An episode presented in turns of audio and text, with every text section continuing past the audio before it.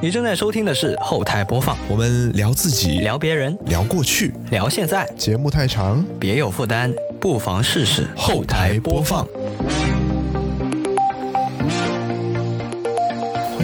本期的后台播放，我是 Johnny。哎，这一期呢很难得啊，轮到我自己一个人来讲讲这期节目啊，因为康明实在是太忙了。那么其实这一期节目呢，也是我们这个新的一年的第二期节目。那其实趁着这个时候，我是想好好跟大家盘点盘点。正好最近呢也开了不少发布会，我想跟大家盘点盘点。哎，这个过去的二零二一年有什么有意思的数码产品，或者说刚过去就是在年前嘛，就是有不少手机厂商有开了呃挺多的发布会。那有哪些新的机器是值得购买的呢？我就一个一个跟大家盘一盘。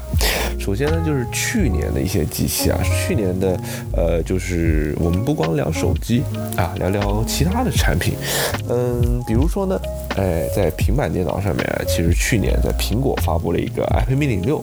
啊，这台平板呢，其实是非常有意思的，就，嗯，主要还是它的这个屏幕是比较小的，就挺适合这个，嗯，平时我们当成一个有点类似折叠屏的一个那种大屏手。机来使用，因为现在大家都知道折叠屏的尺寸可能一般都是这个，呃，大概七英寸啊八英寸左右的一个状态，其实是呃，就是让平时我们使用的时候能够呃有一个更大屏幕，然后能够同屏处理多个任务啊，同时处理。所以呢，其实嗯，这一代的 iPad mini 六呢。它就是将这个屏幕尺寸从七点九英寸提升到了八点三英寸，其实是比不少折叠屏手机要更大的。但实际上它的体积控制的非常好，就即使是你平时啊像女生啊女性用户背个小包也好，就它也能够很轻松的把呃 iPad 放到那个包包里面去的。所以说，其实这个尺寸还是蛮适合的，而且就全面屏的设计啊，呃。就相比之前的屏占比来说，提升了很多，而且它这次支持了 Apple Pencil 第二代，就是说你们能够直接吸在这个 iPad mini 六的侧边进行无线充电。相比第一代的笔呢，它那个呃蓝牙的配对也更容易了，所以其实还是蛮值得购买的。而且我真的非常非常推荐有需求的用户可以购买一台蜂窝数据版。因为蜂窝数据版，你可以完完完全全把它当成一个呃，就是一个手机啊使用，只是说不能接打电话，不能接收短信而已啊。你完完全全能够让把它当成一个移动终端，然后呢就分担你手机，因为你有些有些人觉得就是呃，我 iPhone 给它开个热点也好吧。就是不需要说开这个呃蜂窝数据版本，但实际上你开热点跟你蜂窝数据版还是不一样的。首先你的手机热点就是信号，iPhone 信号大家都知道非常不好，而且呢手机容易发热啊，续航也是一个问题。所以说你如果单独购买这个蜂窝数据版本的话，其实呃是个蛮好的选择，我觉得。就是你平时就是不用的时候，你可以把它关掉，就省点流量也好嘛。用的时候，哎，一打开，用起来还是蛮方便，而且这个续航啊也有一定的保证。所以，蜂窝数据版，我觉得对于 iPad mini 来说，真的是非常非还是蛮有必要的。相比其他大屏幕的 iPad，比如说 iPad Air 啊、iPad Pro 来说，我觉得。这个蜂窝数据版这个钱还是蛮值得去加的，所以这个是其中一个今年的呃一个平板的推荐啊。虽然说价格不便宜啊，因为呃它的那个普通的 WiFi 版本已经去到了三千七百九十九元，就是还是呃六十四 G 的版本，其实确实是略贵一点点，所以。这个事儿大家自己考虑一下啊。还有一点就是，今年 iPad mini 六它是五 G 网络，就是说，呃，你只要我有五 G 的卡，你也能享受很高速的这个网络体验啊。这个就是一个 iPad mini 六。嗯，第二个产品呢，就是嗯，去年 BOSS 终于更新了他们的那个耳机产品线啊，是一个这个偏中高端的耳机，呃，无线降噪耳机，这个 QC 系列就是 Quiet and Comfort 这个 QC 啊。这个系列呢更新了这个叫 QC 四五，因为上一代叫 QC 三五二代，呃，也是蛮久之前出的了。这次 QC 四五的更新呢，主要还是提升了佩戴的舒适程度啊，我觉得，呃，这点是提升非常明显的，而且它音质也好了。呃，因为我自己是有入手这个 QC 四五的，然后呢，呃，其实体验是非常不错的。首先呢，它就是佩戴的舒适性啊，真的，呃，我横评了很多头戴式的降噪耳机，像是呃非常热门款式的索尼一千 x M 四啊，这款耳机虽然它也是塑料塑料材质，然后呃那些海绵各方面做的耳罩那个位置都做的蛮舒服的，但是它还是舒适性上还是远远不如 BOSS，BOSS 真的。长时间佩戴完全不夹头，而且它那个耳罩的那个用的材质也很亲肤，很舒服。这一点我长期使用下来，我觉得 BOSS 最大优势在这里。但是呢，BOSS 呢，它为了有更好的舒适性，其实就牺牲一定的被动降噪，因为你夹的那个夹头夹的没那么紧之后呢，你的降噪自然就会变差。呃，其实呃还是有一定的影响，而且我感觉哈。作为一个头戴式耳机，BOSS QC 四五的那个。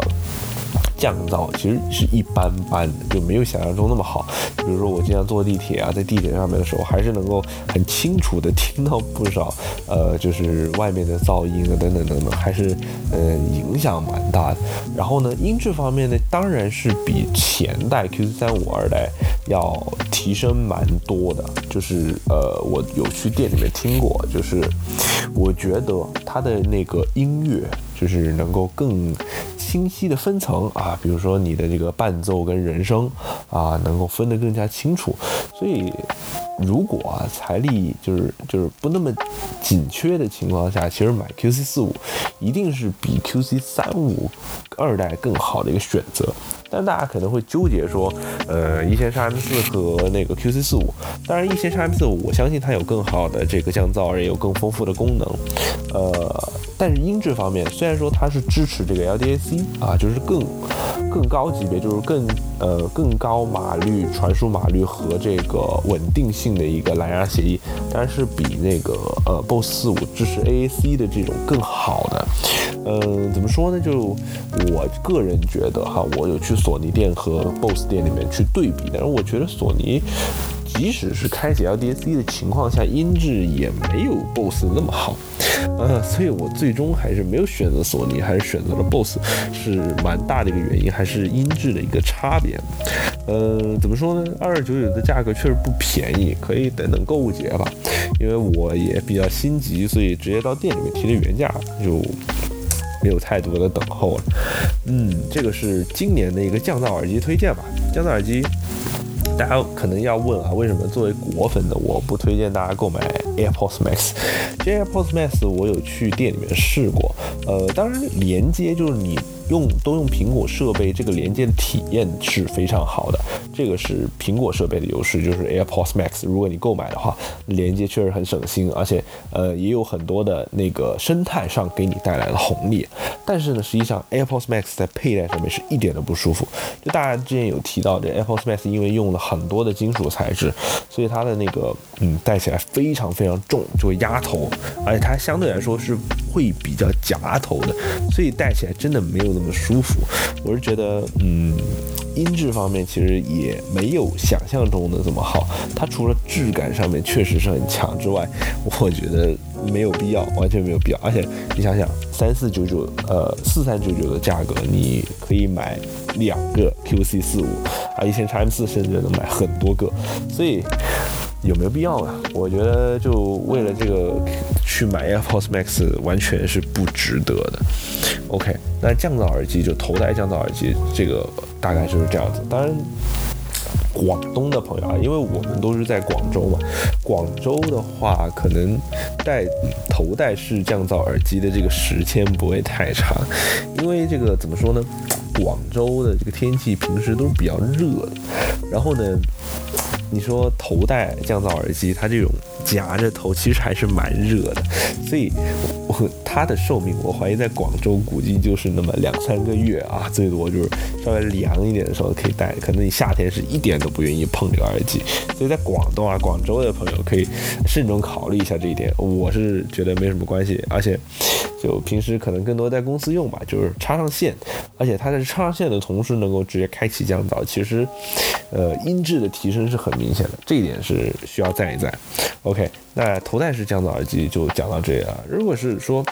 哎，入耳式降噪耳机有什么选择？那如果是苹果手机的用户的话，我真的非常的强烈推荐大家购买那个 AirPods Pro 啊，因为 AirPods AirPods Pro 的降噪，包括它整体的体验，可以说它在推出这么长时间之后，还是没有一款安卓的这个耳机能够超过它，它的整个降噪的水平。啊，我不谈音质了，因为苹果的产品音质其实一般般嘛，嗯，反而最新推出的 AirPods 三，我觉得可能音质会比 AirPods Pro 还更好一点点，嗯，所以他也不要太追求音质，你就当它白开水听就好了。嗯，还有一款产品呢，也是今年我自己有自费购买的，就是这个 Switch OLED 版本。嗯，今年其实 Switch OLED 推出了之后，我是蛮心动的，主要是看它的屏占比，而且它更换了 OLED 材质的屏幕啊，这一点是这一点实际上是 OLED 版的最大的一个升级点，就是在屏幕。虽然说它的分辨率还是 720P，但是呢，它整个屏幕从原来的非全贴合屏换成了全贴合屏，呃，这。而且呢，OLED 材质它显示色彩更加准确，亮度也更棒，这一点是非常非常大的升级啊！哈，大家觉得好像升级了没多少，像什么性能啊也没升级啊，手柄甚至上一代可以插到新一代的里面啊，这些东西都不重要，因为屏幕升级了。对于一台掌机来说，其实屏幕是非常重要的，因为你每天可能会花费很多很多时间，就是在这个掌机模式上，所以我觉得屏幕是蛮重要的。虽然分辨率没有升级，但是色彩显示方面真的有蛮大的提升了。呃，因为我自己之前呢是在一八年的时候自己有购入一台 Switch，但是没玩多久，后来就把它出掉了。所以说呢，这一次我也等于说是一个没有 Switch 的状态下去购入一台 Switch OLED。嗯，我觉得是不亏的，因为毕竟我没有 Switch 嘛。所以我觉得购入一台其实没什么太大的问题啊，但是如果说现在是有 Switch 的呃用户的话，其实我嗯却不太建议这个呃不太建议大家购买这个 Switch OLED，因为嗯提升不太大。如果大家平时真的天天就抱着掌机玩的话，可能会有一定的帮助。但是如果你经常开 TV mode 的话，我觉得，嗯，这个屏幕就对你来说没有这么重要。所以这个是一点哈。这个我觉得，嗯，Switch OLED 现在在某多平台上，呃，大概两千二百多还是两千四百多，反正还是蛮便宜的。嗯，而且白色的那个手柄确实是蛮好看的，这点是值得大赞的啊。其他之外。今年 Switch OLED 没有过多的可以讲的东西，嗯，这个是大概是这样子。呃，再讲讲去年的一些有创新的这个产品吧。就首先就是去年大疆啊，在前段时间它有一个新品三连发，发了其中的呃有几款东西，一款是无人机啊，一款是呃 DJI Pocket 二，就是它的呃不是 Pocket 啊 DJI 的那个呃 Action 二啊，它是一个运动相机，而且它做了一个非常巧妙的一个磁吸模块化的一个设计，那个也是很创新。但今天我们讲一讲的就是大疆刚发布的这个电影机，叫大疆如影四 D。这款电影机呢，就是它，我觉得它是改变了整个电影工业。它这个高级程度的设计啊，它把这个全画幅相机，然后呢，还有这个显示器，就是呃大家说的这个叫取景框啊、取景器啊，包括手柄啊，包括呃图传啊，包括这个电池啊等等，LiDAR 传感器、跟焦电机等等等等，所有东西集成在了一起，就等于说你原本你的相机还需要加图传，再需要加电池，再需要加云台等等等等这些东西都是外接的，但是大疆。这个如影四 D，它直接就给你集成在了啊一个东西上面，你拿起来开机就能拍啊，调好设置就能拍，非常的方便。我觉得这个东西啊，虽然说我们平时普通人肯定是接触不到的，但是这个东西真的是去年我觉得最惊艳，就是最具科技创新的一款产品，这个是非常非常香的，呃。这个是价格，价格几万块钱啊！对，普通人当然不要想了。但是你说，那种小电影啊、工作室啊，哎呦，买这一台那解决好几年的问题了。嗯，OK，那这个是科科技比较有创新的东西啊。然后去年的一些有意思的手机啊，跟大家聊一聊。其实去年发布了蛮多有意思的手机啊。首先就聊聊这个 iPhone 十三 Pro Max。这台手机呢是算是 iPhone 的历年来的一个常规更新啊，但是实际上今年的升级，个人觉得是非常大的。首先就在于这个 iPhone 十三 Pro Max 的屏幕啊，它的屏幕。从原本的六十赫兹升级了一百二十赫兹，而且它是这个 promotion 动态刷新率。动态刷新率是什么意思呢？就是说你一百二十赫兹，就是你在高速滑动的时候，它会逐渐将屏幕的刷新率提从呃六十提升到一百二十赫兹。如果等到你停下不滑动的时候，它的刷新率会一直降降降降降降到一赫兹啊，达到这个电池更加省电的目的。所以今年。呃，发布了这么多款机器，包括就一直到二零二二年这么多款机器以来，哈，目前最强的续航还是这个四千毫安时的 iPhone 十三 Pro Max，它的续航可以说是用变态来形容啊！现在目前没有一台安卓机能够超越，当然得益于 iOS 十五和 A 十五的呃功劳啊，还有这块 Promotion 屏幕的功劳。所以说，如果大家今年想要一台稳定，流畅且续航强劲的手机，iPhone 十三 Pro Max 绝对不会错。其实平时我们买手机的时候，都跟大家说，如果说你手手持五六千的预算，呃，但是不知道买什么手机好，哎，这个时候我觉得买 iPhone 绝对是不会错的。所以说。哎，就是 iPhone 还是比较稳定嘛。你说推荐安卓，每台手机它好像都有它的短板，大家可能都用不惯，等等等等等。那 iPhone 绝对是不会错的，这一点是这样子。当然，iPhone 十三 Pro Max 呢，A 十五的性能就不用赘述了。其实目前的芯最强芯片啊，A 十五，呃，其实今年的散热是没有改善的。说句实话，如果说你要玩那种像《原神》那种大型游戏，当然建议上一个散热背夹，它应该是有一个。非常不错的体验的，呃，虽然是个满血 A 十五啊，但是你发热产生的这个降频降性能的一个情况，肯定还是是会存在的。嗯，信号方面呢，个人今年购入了 iPhone 十三 Pro，我个人觉得是，呃，信号是没有任何提升的。所以，如果大家想要更好的信号的话，建议还是持一台安卓手机。毕竟今年苹果就是还是在信号方面没有任何的优化哈。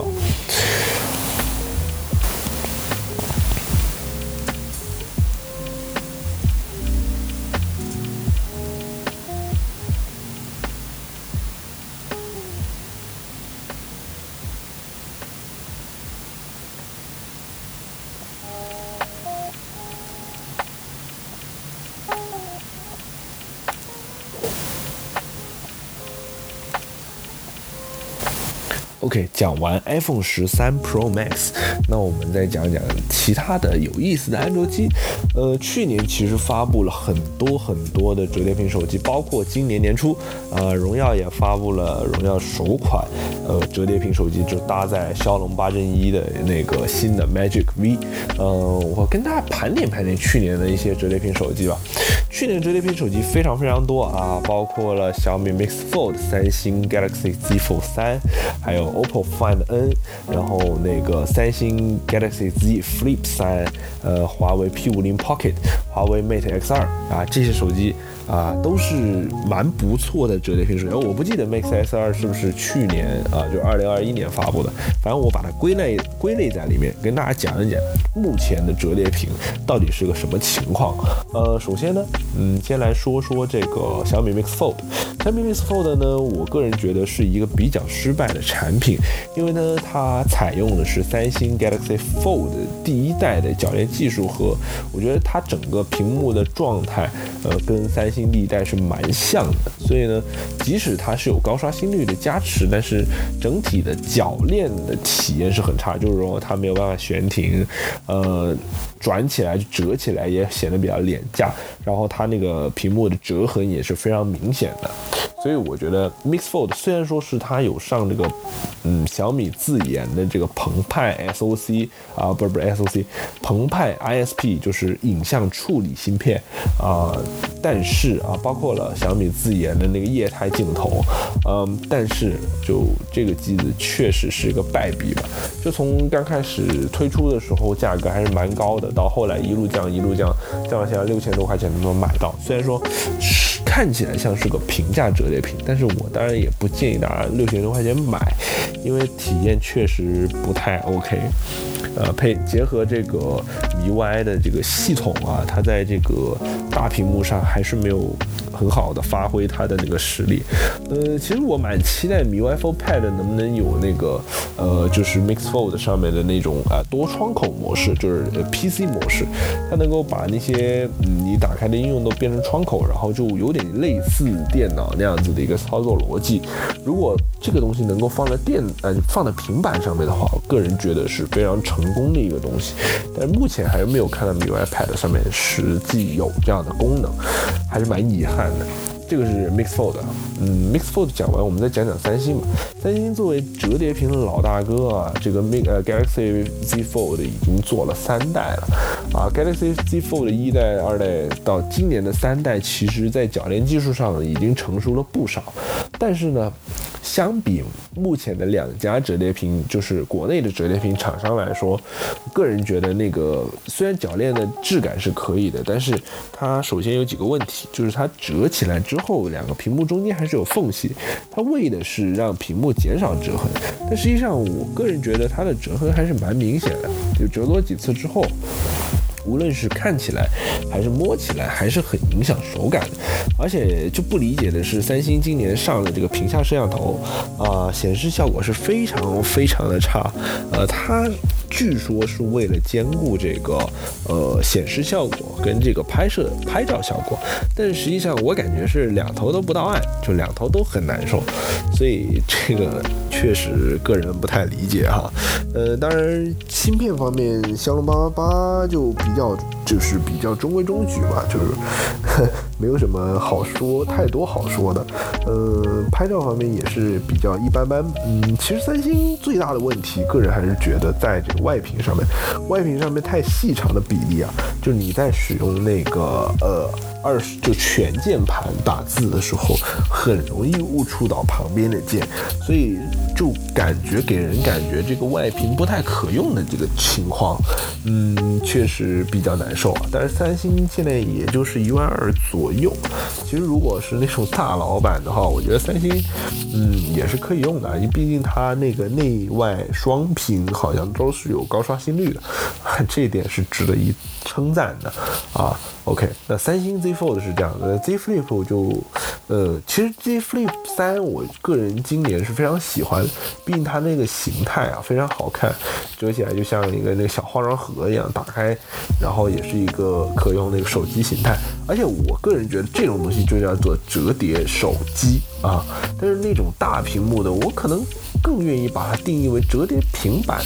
因为我觉得手机的本本源的形态，就像我大家之前看到那种翻盖手机，本源的形态似乎这样子更加合理。所以 Z Flip 三呢，我其实是蛮喜欢它的形态，但劝退最终呢，还是它那个折痕太明显，太明显了。然后而且它的那个电池，由于这个机身小啊。整体的电池容量也很小，续航就非常拉垮，再加上三星那个祖传的超慢充电，嗯，实在是难顶啊。这个就是 Z Flip 三，Z Flip 三之。Z Flip 三讲完了呢，那我们就再讲讲这个华为 P 五零 Pocket。华为 P 五零 Pocket 呢，怎么说？我有点迷惑这个产品。实际上，我觉得它卖的太贵了，而且就是，嗯，而且它是个四 G 版本，就是它全系是高通骁龙八八八，而且是四 G 不支持五 G 网络的。呃，它的铰链用的其实非常烂，就是它没有办法在呃多角度进行悬停，呃，给人感觉实际实际上是比较廉价，但实际上整机做工还是可以的。但是呢，它那个什么艺术家限定版啊，我是不懂艺术啊，我也不知道那个好不好看。我个人觉得真的是，呃，一言难尽啊，那个艺术家限定版。所以呢，就。聊到这个 华为 P50 Pocket，我觉得是一个非常尴尬的产品。嗯，可能华为真的想割韭菜吧？啊，这 这个 就不好说了。啊，这个是华为 P50 Pocket。然后呢，再讲讲 OPPO Find N。我觉得 OPPO Find N 应该是今年最值得购买的折叠屏手机，没有之一。首先，它七六九九的开售价非常非常便宜。虽然说它的外屏是六十赫兹，但是它的外屏的整体尺寸是非常适合日常手持、握持使用的。因为呢，它的那个大小跟 iPhone 十三 mini 是差不多的。呃，内屏有一百二十赫兹，然后呢也有 LTPO 啊，这个还是蛮不错的。但最重要的一点，首先 OPPO 的铰链做的非常好，无论是开合的质感啊，还是它的悬停角度都做得很棒很棒。而且它的这个折痕控制的是目前前折叠屏手机里面控制的最好的。我真的当时看过 OPPO Find N 的那个折痕之后，我对于其他折叠屏手机一律没有兴趣了。啊，我希望 OPPO 好好的把这款产品打磨好，除了目前现在系统 bug 比较多，八八八系啊发热比较厉害，七六六这个拍照稍微有点拉之外，如果你想体验一款折叠屏产品，千万别去买 Mix Fold，好好去抢一下 OPPO Find N，我觉得它不会让你失望。而它支持三十三瓦快充，虽然说是有一点点阉割啊，而但是呢，它也支持无线充电，这点是值得点赞的啊。主要是价格太便宜了，当然这个价格出来的时候，我就觉得。哎呀，OPPO 定一个九九九九啊，对标一下小米 Mix Fold 也应该不错了。没想到它还能再低，还能再低，哎，实在是太香了。不知道今年 OPPO 居然把一款高端旗舰做成了性价比，这是一件多么神奇的事情。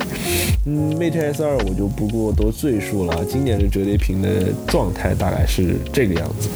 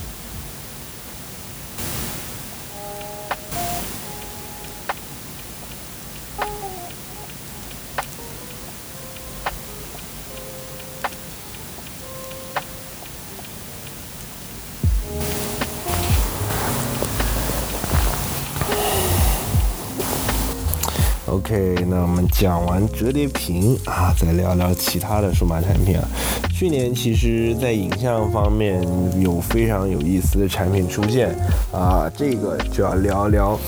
vivo 啊，这这一台 X70 X70 Pro 加这款产品其实是蛮出乎我的意料的。这款产品它的拍照能力实在是太强了，因为我觉得。到一直到今年这么多台旗舰手机出来之后，我觉得没有任何一款手机是超能够超过它的影像体验和成像效果。首先，X70 Pro 加它的影像配置很强，它的这个。超广角啊，这个超广角采用的是一颗四千八百万像素的 IMX 五九八，呃，这个是一百一十四度，这个超广角是可以的。然后五千万的主摄就是三星的 G G M 一，一点三分之一英寸的超大底，然后呢还有 F 一点五七的光圈，然后还有一个一千二百万像素的两倍人像镜头啊，是五十毫米等效焦段的，还有一个八百万像素的潜望式镜头，支持五倍光学变焦。这套配置呢，放到今年的旗舰里面都是绰绰有余。个人觉得哈，怎么作为影像旗舰呢？这四个镜头一定要配，就是一定要给配齐啊！我觉得这个是能够覆盖我们平时能够使用到所有的常用焦段啊，就超广角也有，长焦也有。当然有时候觉得，嗯，有些人给个两倍、三倍长焦，那也叫长焦嘛。那我最多把它定义为一颗人像镜头啊。此时要 Q 到某些两倍像素的啊，两倍变光学变焦的厂商和一些三点三倍变光学变焦的厂商了。这个最多我把它定义为一个人像镜头，或者说一个街拍镜头。但是呢，我的长焦呢，那如果你能给我一个呃五倍光学变焦的潜望式，哎，是不是有更好的体验？我觉得这个是在硬件配置上的一个提升。当然，它让我最惊喜的还是蔡司的一个调教。呃，这个时候要不得不 Q 到某个跟哈苏联名的厂商了。我觉得他们跟哈苏联名实在是非常失败，但是跟蔡司就是 vivo 跟蔡司这波联名，我觉得是很成功的。它无论是这个呃镜头的镀膜啊，它采用了蔡司这个梯形镀膜。梯形镀膜实际上它也出现在了索尼 Xperia 的手机上面，这个能够减少眩光和鬼影的这个现象产生啊。嗯，当然了。这一颗这个叉七 Pro 加的这个影像系统，或者说影像的这个呃水平的提升，最主要还有一个原因是它搭载了 vivo 自研的这个 V 一影像芯片，它能够呢让这个。拍照能够所见即所得，让这个取景器能看到你成像出来之后的那个效果，而且呢，它也有更清晰的夜景成像的效果。嗯，怎么说呢？整体拍下来啊，夜景可以说是目前我个人最满意的一个夜景状态，它不会呃一味的拉高亮度去实现的。达到那种傻亮傻亮的情况，呃，它的夜景会比较真实，但是呢，你想要看到的地方，它也能够显示的非常清楚。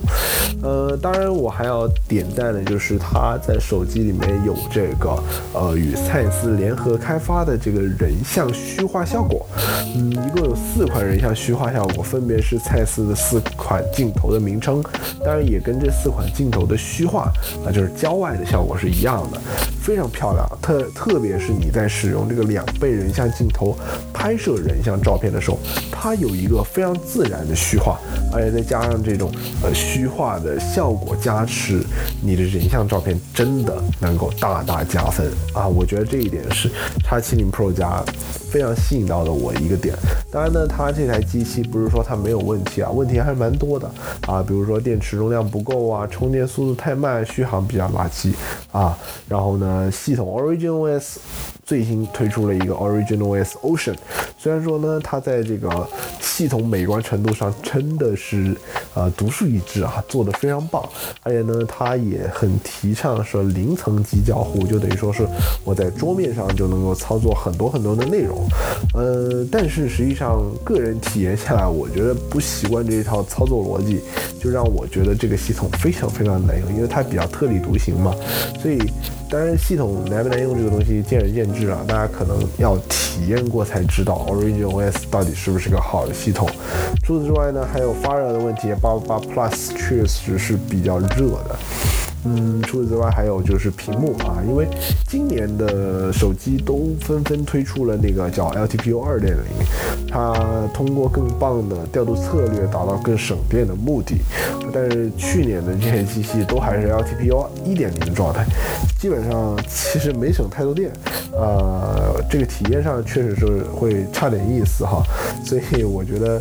这一点是值得呃有点存疑的吧啊，这一点，而且现在目前差。七 Pro 加到现在，在各大电商平台也没有降价的迹象，呃，有点难受吧？就个人想买也没有机会买，嗯，这点其实是这样子的我。我觉得在影像手机方面呢，我是非常推荐叉七 Pro 加的，嗯，但是其他的问题大家可以自己斟酌，自己考虑哈。OK 啊，那我们聊完了这个年度影像手机，接下来其实还有一些嗯比较有意思的产品啊，就我们再聊聊聊回今年的新旗舰吧。呃，因为我自己最近也购入了一台今年发布的搭载全新一代骁龙八的呃手机，嗯，就是小米十二，呃，就小米十二算是拉开了这个骁龙八 Gen 一，就是全新一代骁龙八的一个呃新机的序幕啊。当然，其实之前的刚发布的 Moto X 三 H X 三零也算是其中一部。嗯，当然了，今年发布的新机，个人觉得哈，嗯，Moto 那个。就不说了，我们先从小米开始聊起。小米十二呢，我为什么选择这台机子？最主要的还是因为它的尺寸，它的尺寸非常适合单手持握，而且呢非常的轻薄，呃，握起来手感很不错。而且我这次选择的是一个原野绿素皮的版本。素皮有什么好处呢？就是它平时在不带手机壳的时候也不会很滑，所以呢能够保持它原来原本的这个手感。虽然说我也买了小米官方的那个素皮保护壳，呃，九十九块钱，但是呢。它套上之后，手机会厚上不少，哎，还是挺难受的，所以我平时还是选择不带壳使用。当然，小米十二呢，今年我觉得小米有几点提升是让我觉得很欣慰的，我会呃义无反顾选择它的原因。首先呢，小米十二它在就是整个做工方面确实是呃历届的小米手机里面做做的最好最好的，就是你的外观啊等等等等这方面，呃接缝啊都做的是蛮不错的，就是严丝合缝。啊，质感也是不错的，而且呢，它的整个背部设计，我觉得相比小米九、小米十、小米十一来说，都是优于他们的啊，都是好看很多的。这一次终于把这个摄像头这个位置，哎。看起来至少很和谐，而且呢，就是至少是在今年发布的一众新机里面，它是一个比较好看的存在啊，好不好看全靠友商衬托。但其他配置上呢，小米十二我觉得也是蛮满意的。这块屏幕是目前华星光电，也就是国产给到最顶级的屏幕啊，一零八零 P 一百二十赫兹，还有十二比特的色深显示啊，这方面都是很 OK 的。嗯，当然了。嗯，而且还有选择它是很重要的一个原因，是因为它是个中置挖孔的机器。我个人是不太喜欢左置挖孔或者右置的挖孔的，我觉得中置挖孔看起来更加协调一点。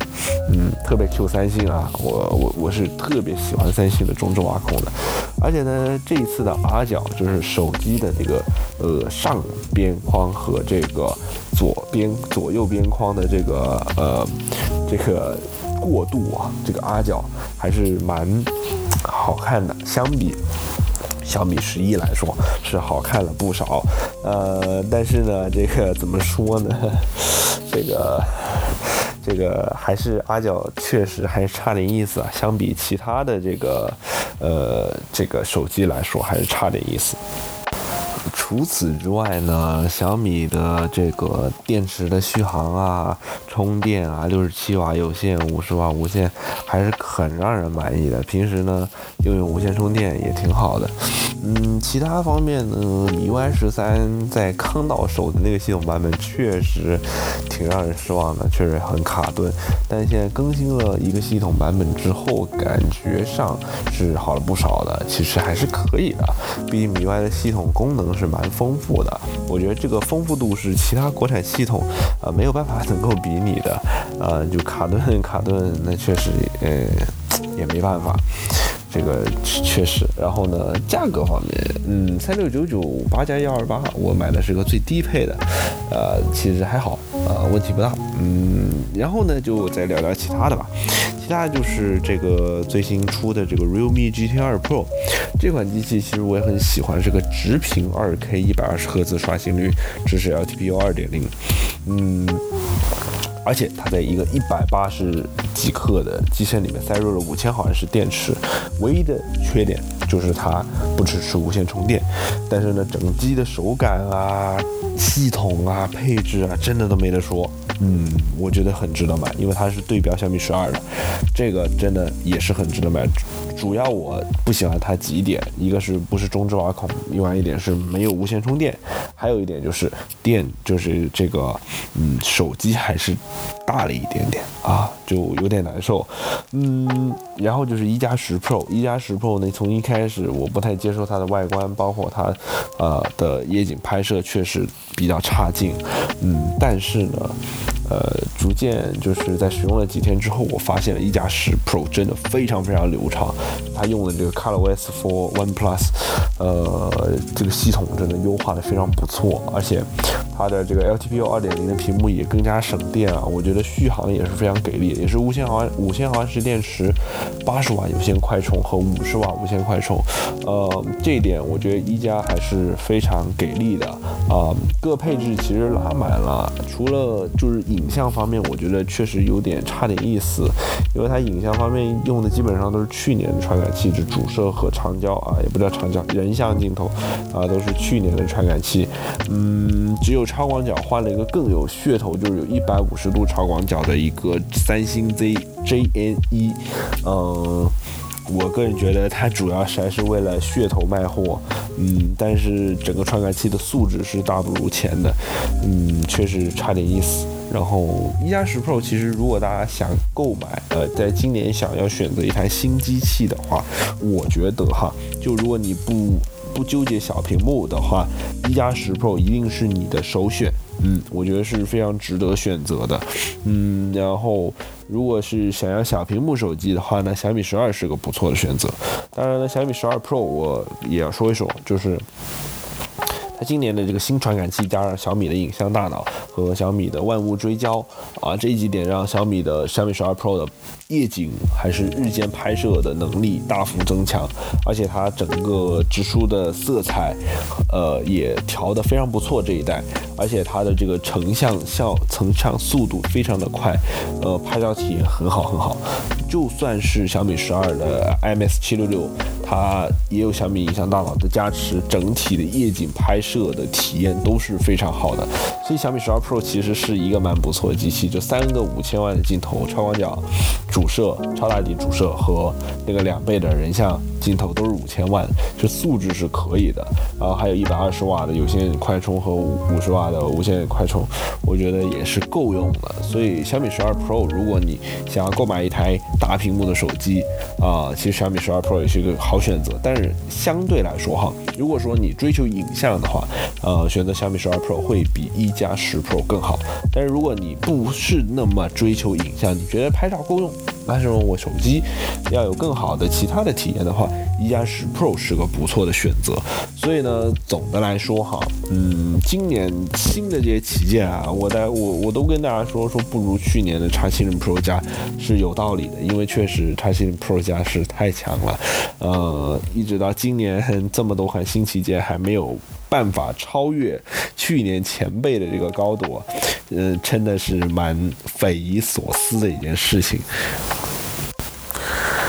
好啦，那除此之外，其实我们这一期的信息密度已经蛮高的，推荐了很多的产品，或者说是跟大家聊一聊去年的一些数码圈的一些小总结吧。嗯，也有值得买或者不值得买的东西。如果呢大家有什么不同的意见呢，当然也可以在评论区中给我们留言。呃，很欢迎大家在评论区一起讨论讨论这个事情，当然要理性讨论哈。OK，那我们这。一期节目大概就到这里就结束了，非常感谢大家收听，那我们下期再见。